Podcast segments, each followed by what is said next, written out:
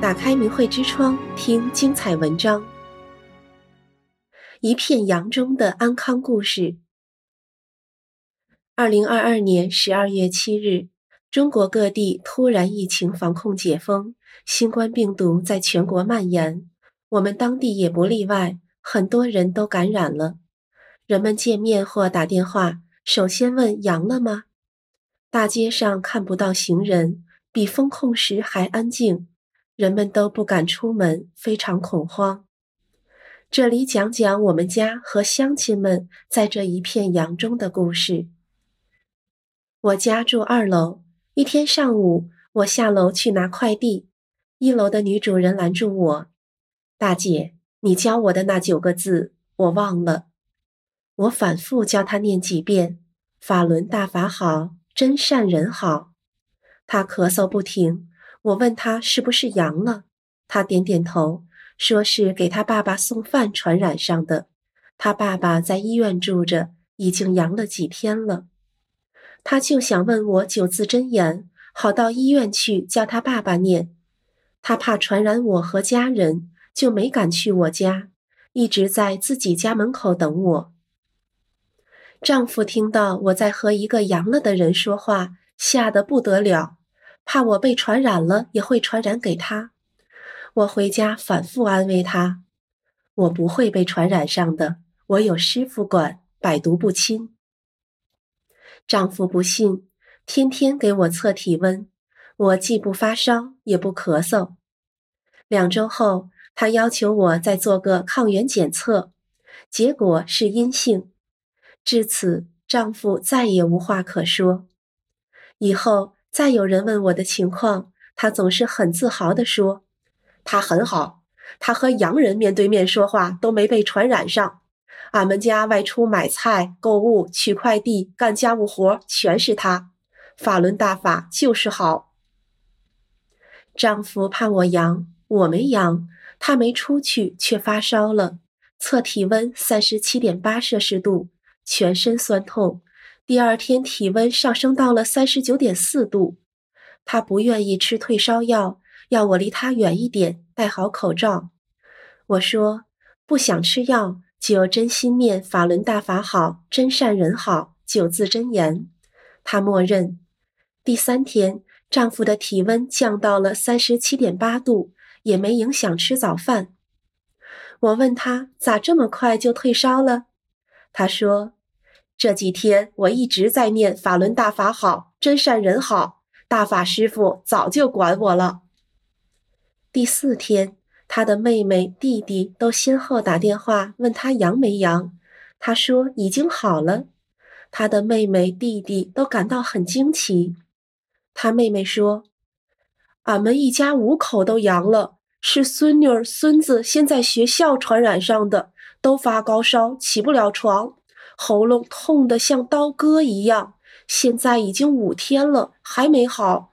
食欲差，没嗅觉，吃药打针也不见效。我接过丈夫手中的电话，告诉他：“快念救命的九字真言，全家都念。以前和你讲过，没忘吧？”他说：“是法轮大法好，真善人好吗？”我说：“对。”这就是真正能救命的灵丹妙药。他恍然大悟，为什么他哥哥三天就好了？儿子一家和我们不住在同一个城市，疫情的三年中，我们只能通过电话互报平安。每当听到儿子在电话中说他做核酸检测还是阴性的时候，我心中都升起对师父无限的感恩。儿子真是幸运无比。我开始修炼法轮大法时，儿子正上初中三年级。他和他的爸爸看到我修炼后的变化，都知道法轮大法好，很支持我。一九九九年七月，中共江泽民集团开始疯狂迫害法轮功。我和几位学员一起到北京，为师父、为大法说句公道话。被当地警察非法关进看守所，儿子和他爸都哭了。那年儿子正准备高考，亲朋们都为他捏一把汗，担心影响他考大学。我坚信有师傅看着，不会受影响。结果，儿子高考时超常发挥，顺利被一家重点大学录取。他带着录取通知书到看守所看我，跪地痛哭不止，其中包含着诸多委屈与不解。他想让我放弃修炼，好恢复自由，但他知道我不会答应，话到嘴边又咽了回去。我给他擦干眼泪，嘱咐他，无论何时何地，都要记住法轮大法好，真善人好，安心学习，一切都会好的。儿子放寒假回来时，我给他讲大法的美好，讲迫害是错的。他很理解地说：“我都知道，我们学校的窗台上有大法真相资料光碟。星期天我们到山上去玩，看到树上挂的、石头上放的都有真相资料。真的很感谢法轮功学员们的无私付出。明白真相的孩子就是不一样，无论社会怎么混乱，他都不受干扰。从大学、研究生到工作。”他始终保持着健康的身心，不吸烟，不酗酒，不赌博，爱学习，对人有礼貌，很受领导和同事们的喜爱。用他的话讲，心里装着法轮大法好，真善人好，真的很幸运。瘟疫也绕他而行，核酸检测都是阴性。二零二二年十二月初，当局突然解封。新冠疫情全面爆发，就在这时，儿子来电话说，他接到了通知，十二月要到上海参加资格认证的受证仪式。这次参加会议感染新冠的风险比较大，来回坐车、住宿都有可能接触不少阳了的人。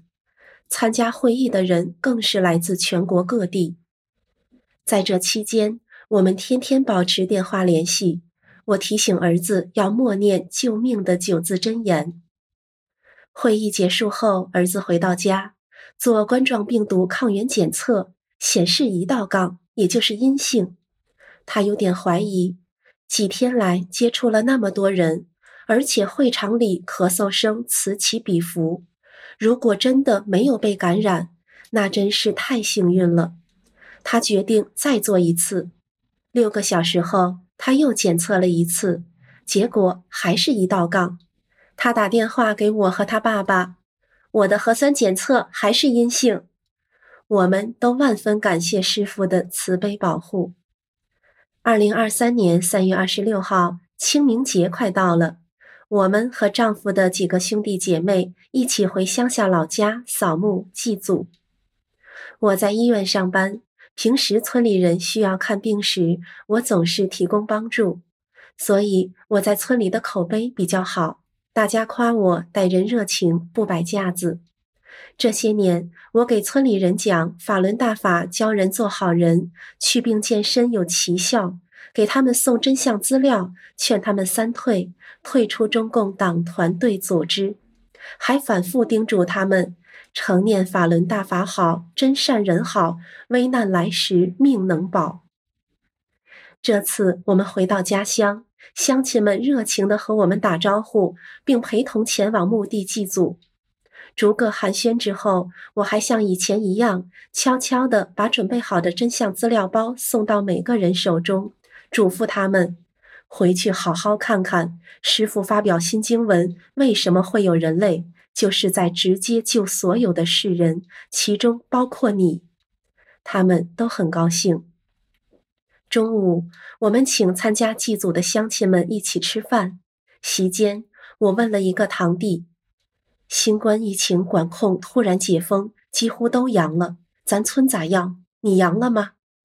他笑着说：“我没阳，村里有几个阳的，都很轻，吃点退烧药，几天就好了。”真得谢谢你。